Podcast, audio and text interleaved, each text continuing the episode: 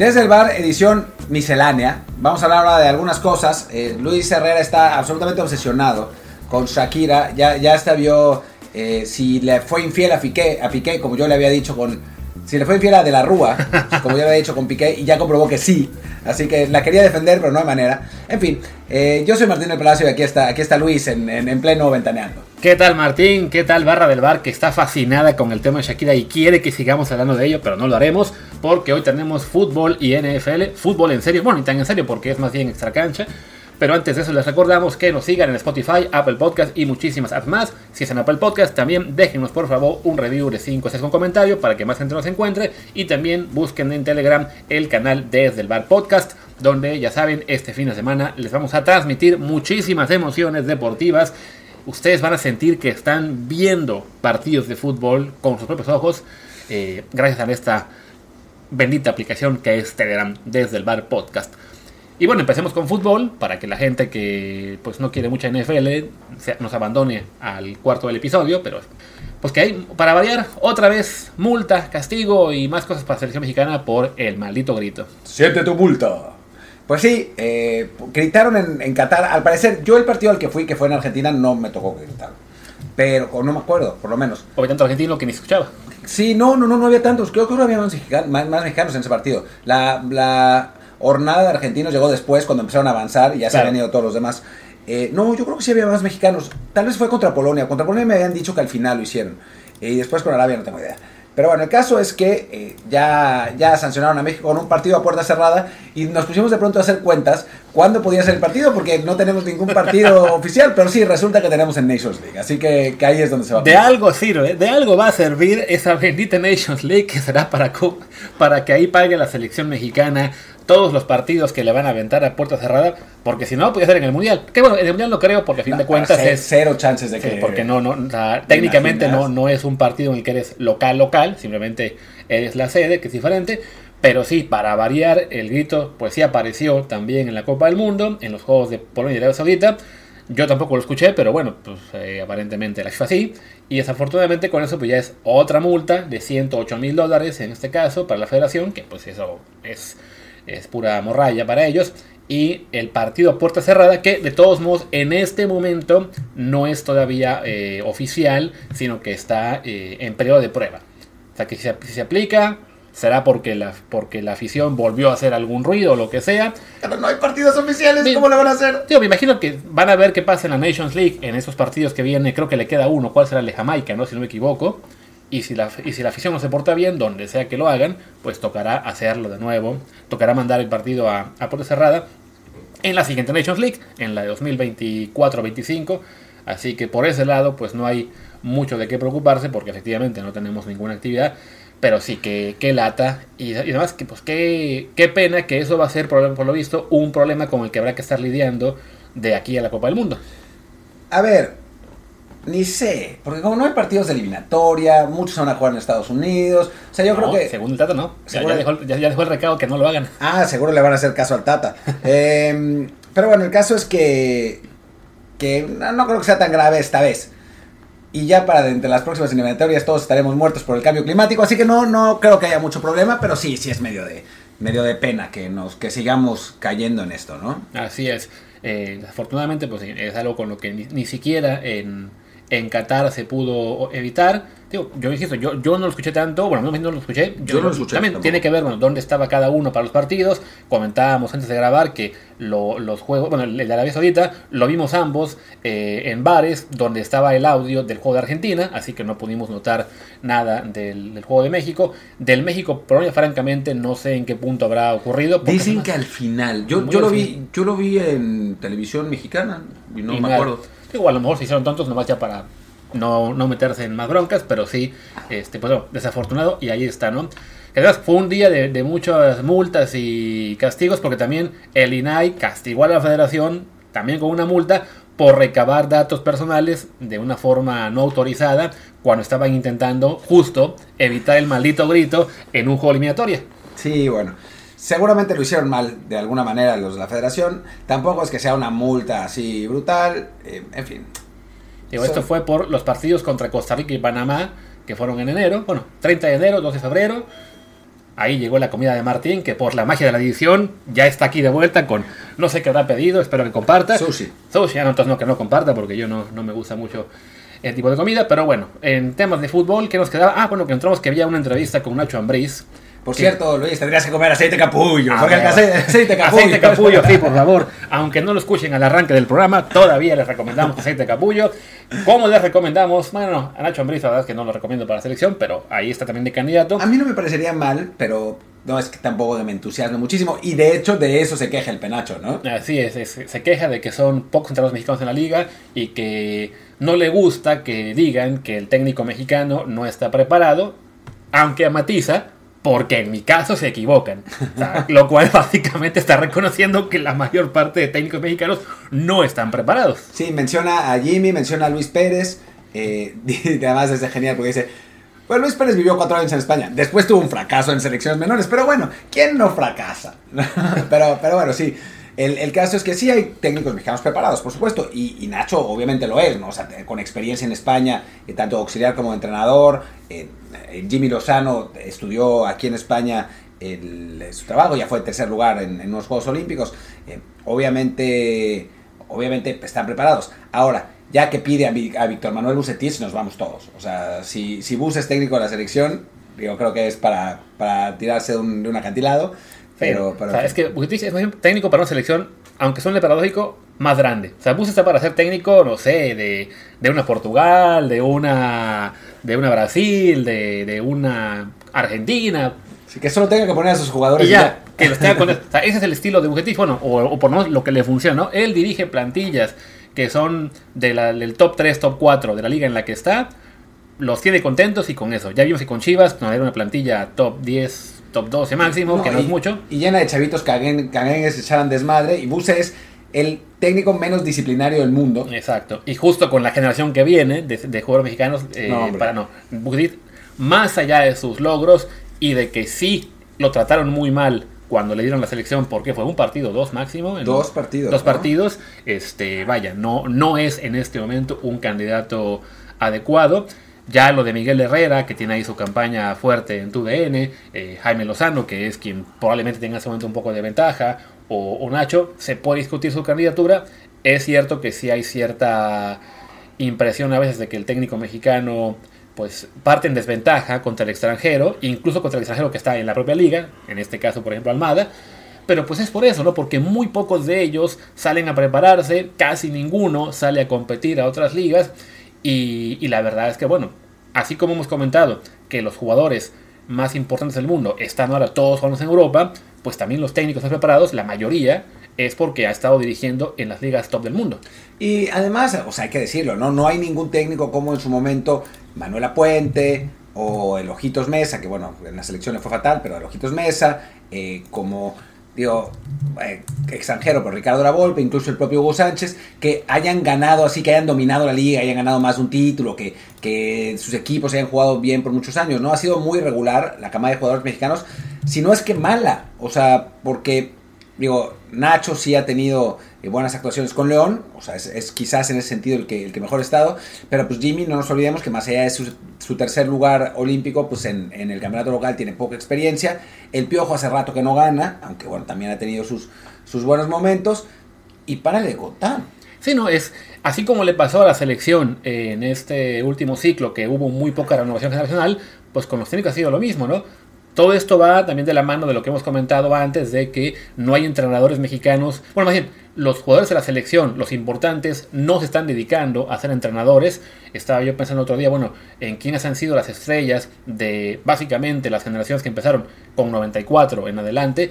Y la gran mayoría están en la televisión, o sí. simplemente en otros negocios. O sea, hacía muy rápido. En 94, las figuras eh, Campos, Luis García, ambos en la tele. El Beto Aspe, el Carlos Suárez, también en la tele. Sague. Sague en la tele. 98 le añades ahí a este Luis Hernández. Luis Hernández. Él está quién sabe dónde. Haciendo está haciendo TikTok. TikTok, no, la tele. Creo que es en la tele también. TikToks y la tele, ¿no? Eh, ¿Quién más estaba en ese Cuauhtémoc, 98? que no está en la Cuauhtémoc, que está de gobernador. Te vas al 2002, bueno, ese era el Vasco Aguirre, eh, más, bueno, Jared en la Jared tele. en la tele. También por ahí. Pavel, Pavel se sabe fue a eso de agente o de estar ahí de viajar a la Bundesliga, ¿no?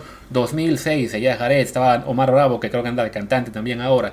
Estaba. Quiquín Fonseca en la tele. Fonseca en la tele. Ciña, Osvaldo en la tele. Osvaldo en la tele. eh, Rafa Márquez, ese sí, pero le tardó, le- se tomó un montón de tiempo. Bueno, en parte porque su carrera fue muy larga, pero le tomó un tiempo el empezar ya a dirigir, ¿no? Y eso en España en una categoría inferior. Y también fue directivo antes, recordemos, Sí. en, en Atlas. Y hasta, una y hasta una tele, o sea, lo, lo han tentado para que hagan televisión, ¿no? Sí, 2000, Loza- Lozano y Pineda, eso sí, entrenadores. Sí. Eh, que a Pineda no le fue muy bien en la MLS en su primera temporada. sí, ¿no? más o menos. Pero bueno, Lozano, bueno, tiene ese detalle de- del. Bueno, detalle.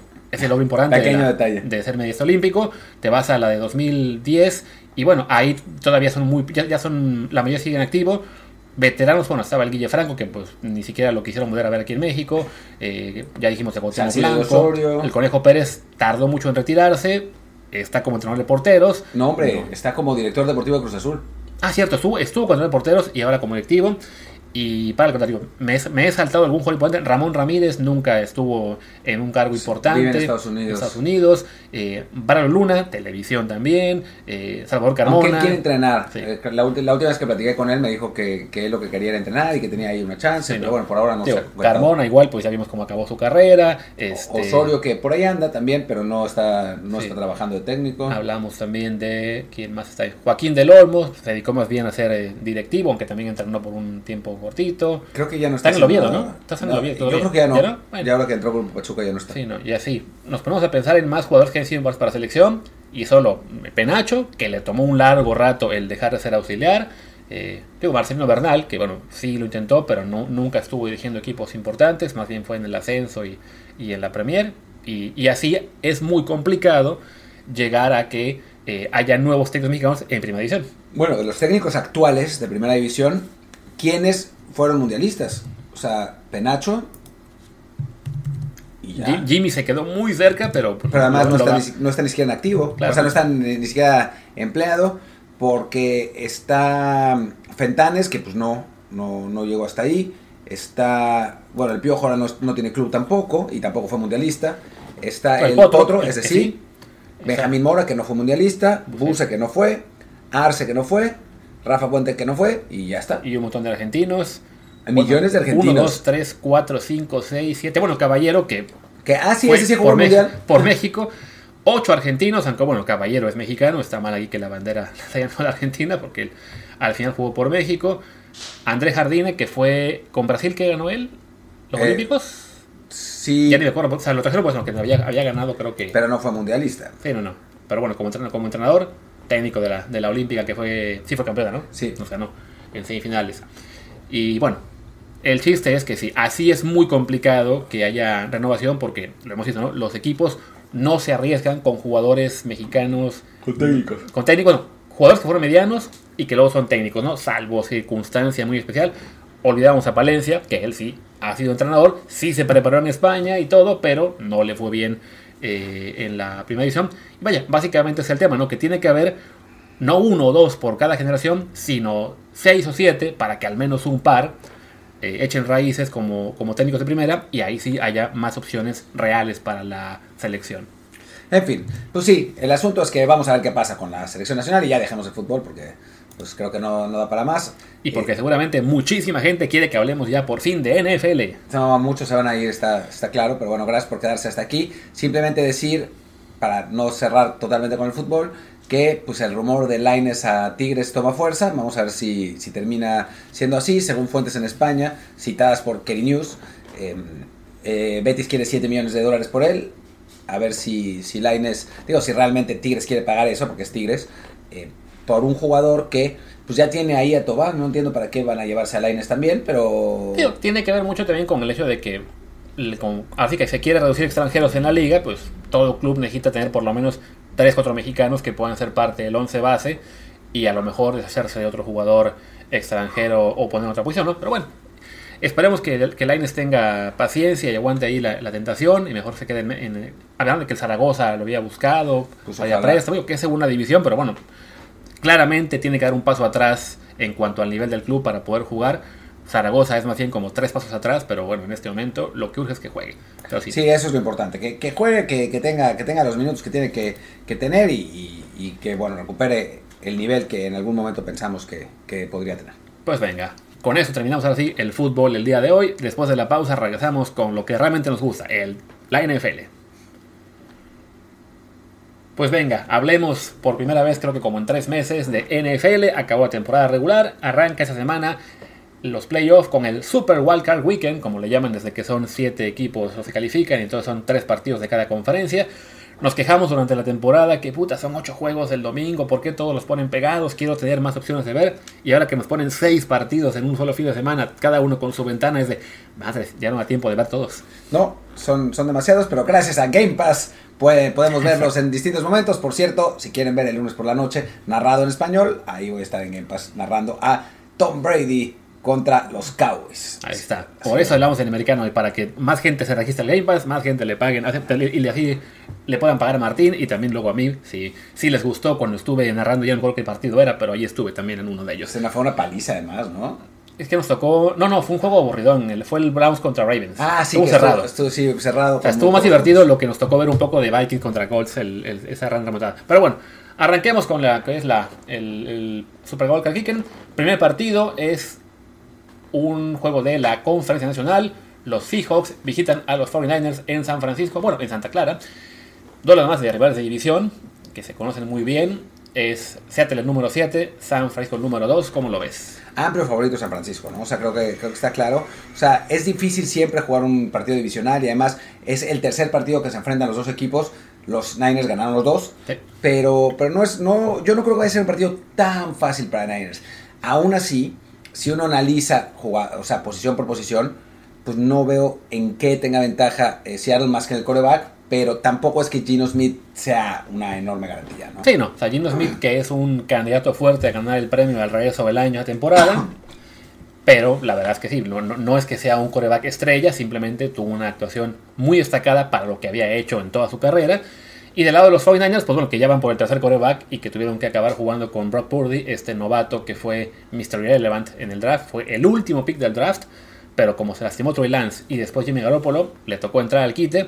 Y claro, los Niners son un, equipo, con un plantel tan vasto, con muchas armas a la ofensiva, y un coach como Kyle Shanahan, que es eh, considerado un genio de, la ofensiva, pues su, su ofensiva es básicamente un cheat code para los corebacks. O sea, pues con que tengas un coreback que que no la cague, funciona y con Purdy hasta ahora ha hecho eso, ¿no? Incluso hay quien señala que está jugando a, nivel aceptable, ¿no? O sea, no solamente que le da el balón a McCaffrey o a Divo para que ellos hagan todo. Bueno, los aficionados de, los Niners quieren ponerlo como novato ofensivo del año, lo que es una, una verdadera vergüenza. Jugó seis partidos eh, y es un coreback que sabemos que, que, es limitado, ¿no? Pero está funcionando dentro de esa ofensiva y la verdad es que esa ofensiva está, como bien dice Luis, para limitar errores. Y si limita esos errores, tiene además tanto talento entre McCaffrey, Divo Samuel, George Kittle, Brandon Ayuk, en la defensiva, ¿no? Nick Bosa, que pues se ve muy complicado que, que Seattle pueda hacer algo. Este safety que es el nuevo Polamalu, el Ufanga, ah, aparte lo, consideraron ya Free, Steam All Pro, claramente es un jugador que ha, ayudado entre, entre él, Fred Warner y Nick Bosa tienen una, bueno, una, una vertebral, digamos, en la defensiva muy, muy buena. Y es lo que hace que bueno, los Niners sean favoritos por muchos, por 9.5 puntos. O sea, en una semana común y corriente sería la línea más alta de todas. Pero bueno, ya veremos esta que viene otra. Y aparte porque Seattle, su punto débil es la defensa terrestre, que es pues justo eh, lo, que hace mejor San Francisco. Entonces creo que aquí sí coincidimos los dos que va a ganar los Niners sin mayor problema. La única, la única duda es si cubre no el spread, pero nos da igual. Sí, nos vamos. Eh, Chargers contra Jaguars, quizás el más parejo de todos. Eh, una.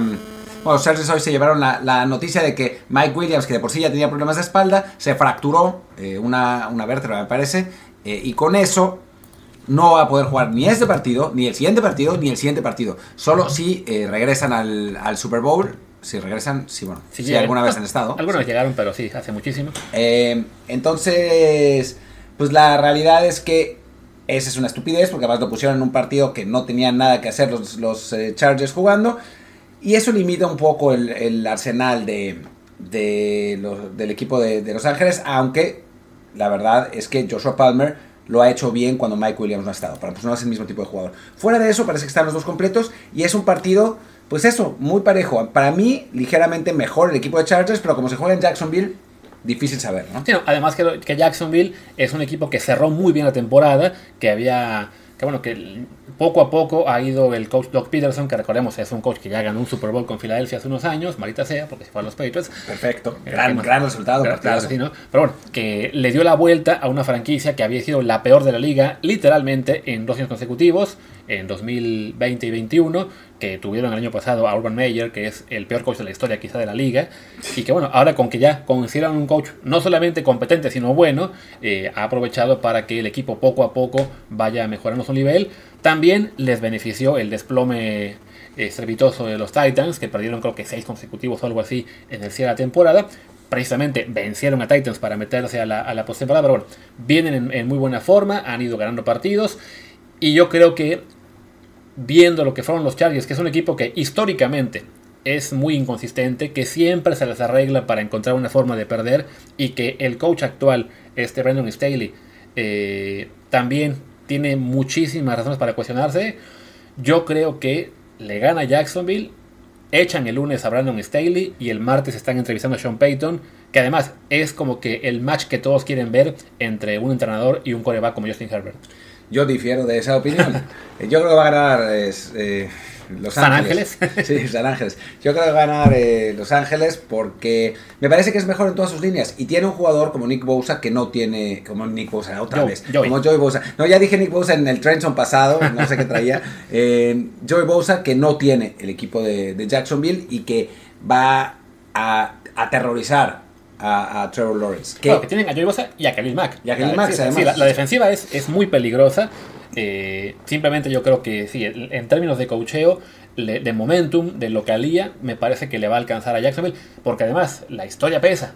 Y la historia dice que Trevor Lawrence nunca, nunca en toda su vida ha perdido un sábado. Sí, Mr. Ni Chip. cuando juega en primaria. Sí, Mr. Mr. Chip eh, del americano. Pero bueno, en fin, el caso es que, que bueno, está, diferimos aquí en esta opinión. Yo creo que, yo creo que gana Los Ángeles y pues cubre porque gana por un gol de campo. Y la, y la línea es Los Ángeles por dos. Así es, 2.5. Según nuestro gurú, va a ganar por 6 los Chargers. Así que ahí está, aunque no está muy, muy confiado él. Y bueno, esos son los partidos de este sábado. El de los, del, el de los Niners es a las que es a las 3 y media tiempo de México. Sí. Y el de, que ah, creo que son todos por Canal 5 o por TUDN, no me acuerdo. por- Sí, todos van por abierta. Todos van por Todos por abierta. Así que si no quieren escuchar a Martín, pues no tienen que hacerlo porque lo pueden ver por Televisa, desafortunadamente para él. Pero bueno, ahí tendrán la opción B. Y el de los Chargers es a las 7 y cuarto de la noche. También, pues ya les dije, por Televisa. Y creo que también van todos por, bueno, algunos por Fox o por ESPN ahí repartidos. Pero bueno, todos van en abierto.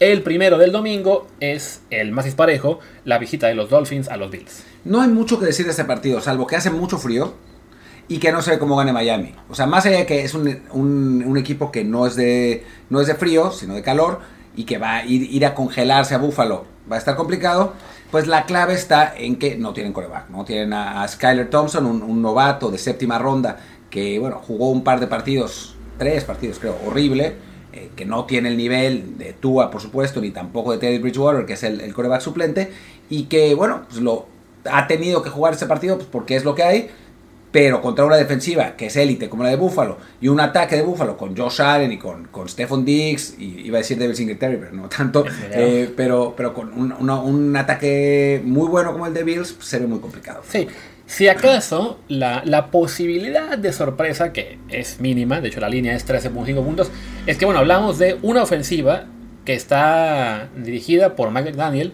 que era básicamente la mano derecha de Kyle Shanahan hasta el año pasado, que como decíamos, esa ofensiva es un cheat code, ¿no? El coreback no está obligado a hacer gran cosa si tiene las piezas alrededor y Miami las tiene, sobre todo en el juego, en el juego aéreo, con este Tyreek Hill y Jalen ¿no? Es que el nombre.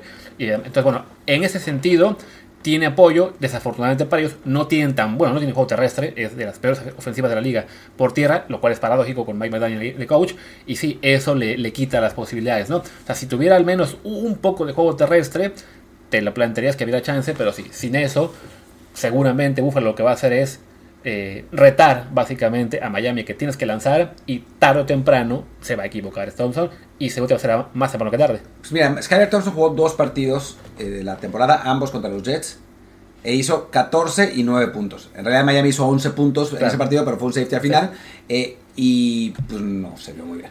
Sí, y los Bills además, bueno, hablamos de que es un equipo de los más favoritos de esta temporada para hacer el el campeonato Super Bowl. Hay quien los pone como el equipo que va a llegar al final. Tienen aún eh, también el empuje anímico de pues, lo que pasó con Damar Hamlin eh, hace dos semanas, que afortunadamente ya eso eh, parece estar fuera de peligro, que es lo importante. Ya hay quien piensa, bueno, puede ser ahora más bien un bajón en cuanto a que todo el empujón anímico lo tuvieron el domingo pasado ante los Patriots y que ahora en un juego diferente, con un rival aparentemente mermado, ya sin el temor a perder a su compañero, pueda haber pues sí, esa especie de bajón, ya de, menos eh, impulso. Yo creo que además contra Miami no tienen que preocuparse porque sí, es un, es un duelo que con corebacks completos, vamos a decirlo así, habría estado interesante, pero con Thompson en el lugar de Tua, no sé cómo. Yo eso hasta lo veo al revés. O sea, en el partido contra, contra Patriots tuvieron dos días en los que no pudieron entrenar realmente, porque estaban pendientes de, su compañero en el hospital. De hecho, hubo una declaración en el segundo día diciendo que algún jugador, no me acuerdo cuál, no sé qué hacemos aquí, tendríamos que estar. Ahora que ya saben que está bien, entrenaron perfectamente, van a estar bien. Sí, puede que haya un poco de exceso de confianza, pero creo que no será tan grave. En fin, pasemos a la pausa. Y ahora el siguiente partido entre Giants contra Vikings, un partido en el que es favorito Vikings, y por el récord Viking sería enormemente favorito, pero en la práctica sabemos que ese récord es un poco una mentira, el, de los Giants también, ¿eh? pero, pero bueno, es un partido que pinta quizá más parejo de lo que el récord eh, indicaría. ¿no? Sí, no, los Vikings son el equipo de, de 13 victorias menos respetado en la historia de la NFL, o sea, todo el mundo, eh, mucha gente los considera un fraude, recordemos que a fin de cuentas acabaron la temporada pese a un récord de 13-4, acabaron con diferencial negativo de puntos. O sea, recibieron más de los que notaron porque se acostumbraron a ganar partidos cerrados, creo que 10 partidos cerrados, y en cambio perdieron 4 por paliza. Entonces acabaron siendo ahí un, problema. Martín está ahora viendo. No, quiero, una grabación. Es una grabación que quiero poner al final del programa, que es especial para Luis Herrera, pero el puto Twitter no me deja, perdón. Twitter lo, Twitter está conspirando contra Martín, ya. Perdón Elon Musk, no quería decirle puto a, Twitter, pero sí, maldito. Por dejar de pagar el Twitter Blue, ¿ves? Ya, ya no te funciona como deberías. Pero bueno, hablamos de que los Vikings eso, ganaban por muy poquito muchas veces, perdieron por paliza 4 y este, pues sí, nadie, nadie los ve como grandes candidatos. Ya jugaron ante Giants en la jornada semana 14, 15 por ahí. Y fue un juego también muy cerrado. Como de costumbre. En el que vinieron de atrás y lo ganaron al final con un gol de campo de último segundo. Creo que eh, todavía les debe alcanzar para ganar de nuevo. O sea, los Giants son un equipo que ha sido de los que más ha mejorado esta temporada. Eran un desastre con el coach anterior, con Joe Judge, eh, y también con el anterior. Y con el anterior, a todos corrían después de dos años. Llegó Brian Devil, que viene de Buffalo, que fue el, el coach que, digamos, arregló a Josh Allen. Y ahora llegó y medio arregló a Daniel Jones. Entonces, ha sido un equipo muy competitivo. También creo que su récord eh, es reflejo de un calendario relativamente sencillo. No relativamente sencillo. No, se enfrentaron a grandes equipos. Eh, cuando fue contra Filadelfia, perdieron, si no me equivoco, los, dos. Contra los Cowboys, creo que sí ganaron uno, pero cuando no me recuerdo si ya, ya estaba Dak o todavía Ya estaba Dak. pero creo que fue el primer partido de Dak después de, de la lesión. Sí, entonces bueno, es un equipo que ya cumplió con haber este, tenido marca ganadora y llegado a playoff, pero que en principio no se ve tan peligroso ante unos Vikings que si bien no son una potencia, pues bueno, saben ganar, ya han estado en playoff muchos jugadores y traen, este, el apoyo del público, hasta es un más completo. Sí, sin duda, y era un frío de terror, pero bueno, eso los Giants están acostumbrados. No, pero ah, es verdad, sí, es cierto. y bueno, favoritos Vikings por 3, creo que ganan, pero sí quién sabe si cubran porque pueden ganar por un punto en la última jugada del partido. Es posible, sí. Siguiente partido, ese va a ser el de los, el de los Ravens en Cincinnati contra los Bengals. Una línea también muy despareja, los Bengals por 8.5 porque no está Lamar Jackson pues por sexto partido consecutivo ya. Me parece baja la línea, para como, como está la cosa. O sea, si Lamar Jackson con Tyler Huntley parece que sí va a jugar, aunque eh, está, estaba lesionado, no jugó los últimos dos partidos que jugó Joshua Dobbs, eh, pero la realidad es que eh, Tyler Huntley tampoco, o sea, nosotros nos tocó narrarlo contra los Browns, jugó horrible, los otros partidos también los jugó horrible, es, es un jugador muy limitado y están enfrentando a unos Bengals que son, pues para mí, quizá el segundo mejor equipo de la liga después de los Chiefs, entonces no veo cómo, francamente. Sí, yo creo que hay en, esta, en estos playoffs cinco equipos que lucen como reales candidatos, o sea, que, son los que en general todo el mundo menciona como que pueden llegar al Super Bowl y ganarlo, que son los Bengals, los Chiefs, los Bills, los Eagles y los Niners. Los Ravens son un equipo que siempre está ahí, siempre compite, siempre se le ve como candidato, pero sin Lamar Jackson, francamente, no, no se ve como. Este, y, y si bien les alcanzó para llegar a postemporada con marca de 17, no, fue un desplome tal como el año pasado, que también se lastimó la mar y acabaron perdiendo como 6 en fila.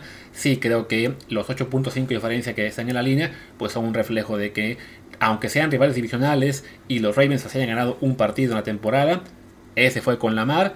La semana pasada, cuando fue el juego, eh, que bueno, ahí sí los, los Ravens no jugaron con muchos titulares. Creo que no habrá. Pues sí, el factor sorpresa siempre está por ser rival de división, pero en este caso se ve muy muy complicado. Los Bengals deberían ganar y cubrir la línea. Sí, yo también creo eso. El juego es a las 3 y cuarto tiempo. No, 1 y cuarto tiempo de México, algo así. 1 y cuarto tiempo de México. No, acá está. Es. Ah, no, sí, es. El de, el de Miami es a, las 12 del día, tiempo de México. El de los Giants a las 3.40. Y el de los Bengals es el juego de Sunday ah, Night. Que estaba mal apuntado en otra página. Y vamos a cerrar con el juego que va a estar Martín narrando. El de los Cowboys contra los Buccaneers. Campeón de división los Buccaneers con récord perdedor. Y aún así, este, yo creo que van a ganar. Pero bueno. Es que hay gente, hay gente que piensa que los Cowboys son una mentira. Yo no soy uno de ellos. El problema de los Cowboys es que son muy regulares. O sea, hay un día que pueden jugar muy bien y otro día en el que Dak puede implosionar. Esta temporada ha implosionado varias veces. Eh, bueno, pues tiene un juego terrestre muy bueno. Tienen armas ofensivas en el perímetro también muy buenas, o sea, CD Lamb eh, ni hablar.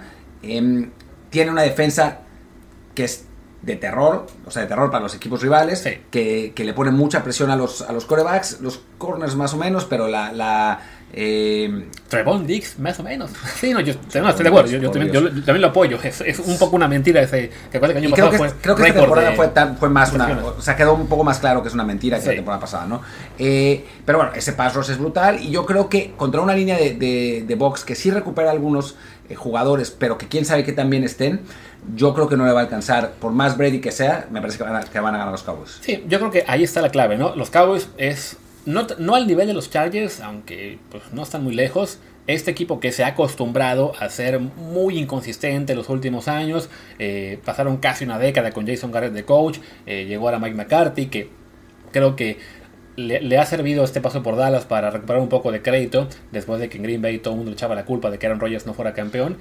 Pero, pero sí, es un equipo inconsistente, cerraron la temporada perdiendo mal, mal contra los Commanders de Washington eh, en un juego en el que ellos salían todavía con la posibilidad de ser número uno de la siembra. Sabían que era complicado porque los Eagles iban a ganar seguramente a los Giants, pero bueno, en teoría tenían que salir todavía a matarse por buscar ese número uno y no se les dio.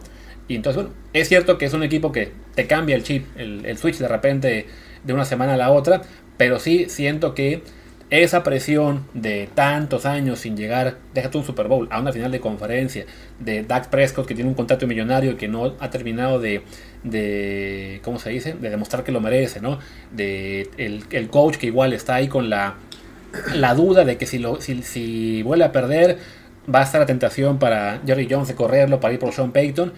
Y enfrente, pues sí, unos Bucks que tienen muchísimas fallas este año, que han sido una excepción pero que tienen a ese señor que se llama Tomás, que en playoff puede jugarte basura tres, bueno, en cualquier partido, te juega basura tres cuartos, pero si llega al cuarto periodo perdiendo por 7, 10 puntos, te va a sacar el partido. Sí, es, muy posible. Vamos, a ver, no tengo nada más que, añadir. Eh, simplemente para, terminar, yo creo que gana Dallas, creo que Luis cree que gana, que gana Box. Así es. Y ya para cerrar, y eso es lo que realmente buscaba Luis, la respuesta de Piqué a Shakira. A ver, la respuesta, vamos a ver. A ver si la puedo poner completa. Yo creo que, yo creo que vamos a tener aquí que hacer otro truco de edición para que salga, pero bueno, Martín está intentando que le funcione. No, va a funcionar, va a funcionar, va a funcionar. Ya, eh, 7, 6, 5. Es que tengo que quitarle el mute, pero para eso tiene que volver a empezar. Eh, a ver.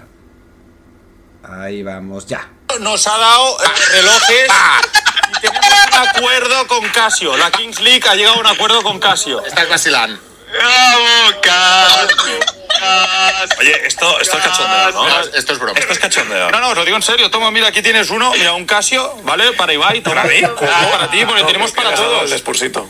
Eh, Casio nos ha dado eh, relojes y tenemos un acuerdo con Casio. La Kings League ha llegado a un acuerdo con Casio. Ahí está. Yo, yo creo que yo creo que la Kings League está hablando con la cuenta de Twitter que empezó con 3.000 seguidores y llevara como 150.000 por hacerse pasar por Casio. Pues Pero no, bueno, no ahí sé, está. no sé, porque la verdad es que sí tenían Casio todos, todos en, la- Eh, en el video. Bueno, eso cualquiera. Vamos al barrio chino aquí y tenemos 14 relojes Casio cada uno. Estás, estás insinuando que no, no has cambiado aún tu Casio por un Rolex. Todavía no. Eh, No puede ser. El, Ferra- dijo- el- el Ferrari por el Twingo creo que va a tardar más. Eso sí está complicado. Pero fin. bueno, ya terminamos entonces la, la emisión de hoy. Eh, regresaremos, supongo, el lunes con Mexicanos en Europa o alguna cosa más importante que salga. Esperemos que salga más importante porque también no podemos estar cada semana con los Euromexas. Ah, no, ese es el programa de Karim y Daniel. Eh, copyright tenemos que, tenemos que Por, cier- por cierto, hablando de Euromexas, estaba jugando el Napoli contra la Juventus, Así que. eh, que ganando fue- 5-1. Uf, lo dejamos 2-1 al empezar. 5-1. Eh, entró El Chucky sí entró, como siempre. Ah, no, ¿No entró? No entró. Esta vez salió Politano por Elmas. O sea, cuando estamos grabando, le queda un cambio al Napoli y una ventana, así quizá entre. Pero bueno, que está preocupante porque ya son tres juegos consecutivos en los que Politano es titular y en este ni siquiera hace el cambio por Shoki. Y lo que es peor, le ganan 5-1 a la Juve. 5-1 a la Juve. A Sí. ver si no acaba. Ahora sí puedo decir en un programa eh, oficial que es una feroz putiza. Y sí, me cae que sí. Qué bueno, qué bueno por el Napoli porque así este se, Se despega. Se, se despega. Esa derrota contra el Inter acaba siendo una anécdota nada más. Pero preocupante para Chucky que no lo metan a jugar. Sobre todo porque sí, Politano salió al medio tiempo. Ni siquiera es que ya estuviera el juego 4-1, 5-1 y bueno, ¿Al medio tiempo salió? Sí, acá está. Sale al 46, medio tiempo, entra Wow. Elmas. Y los demás cambios llegan cuando el partido. Sí, ya estaba 4-1, 5-1. Se- seguro, a ver, él, eh, Elmas y Politano no juegan la, la, misma, la misma posición para nada, igual que Chucky, así que seguramente algún ajuste, sí, algún ajuste raro hizo táctico, pero bueno, claramente le Le funcionó. funcionó, eso es lo Sí. preocupante. Ah, ya, y justo ahora entra al 89 el Cho- Chucky por Paraskelia, que va a ser la nueva rotación, quizá. No, no, porque no va a jugar nunca. O sea, sí. si, va, si, si, si va por Kvaratskhelia no va a jugar nunca. En fin, pues ojalá que, ojalá que regrese Chucky, pero bueno, si no. Sí, además que bueno, al Napoli le quedan juegos de Copa, de Champions, de todo, así que mm, seguramente el Chucky aún tendrá mucha actividad, pero sí preocupa un poquito que no esté jugando. Pero bueno, si se queda campeón, ya, ya, ya lo merece. No estaría mal. Pues venga, ahora sí cerramos, ¿no? Cerremos, sí. Eh, yo soy Martín del Palacio, mi Twitter es arroba martín de ELP. Yo soy Luis Herrera, el mío es arroba luisrha, el del programa es desde el bar POD, desde el bar podcast, no, desde el bar pod, perdón, porque desde el bar podcast es el que tenemos en Telegram. Gracias y hasta el lunes supongo. Chao.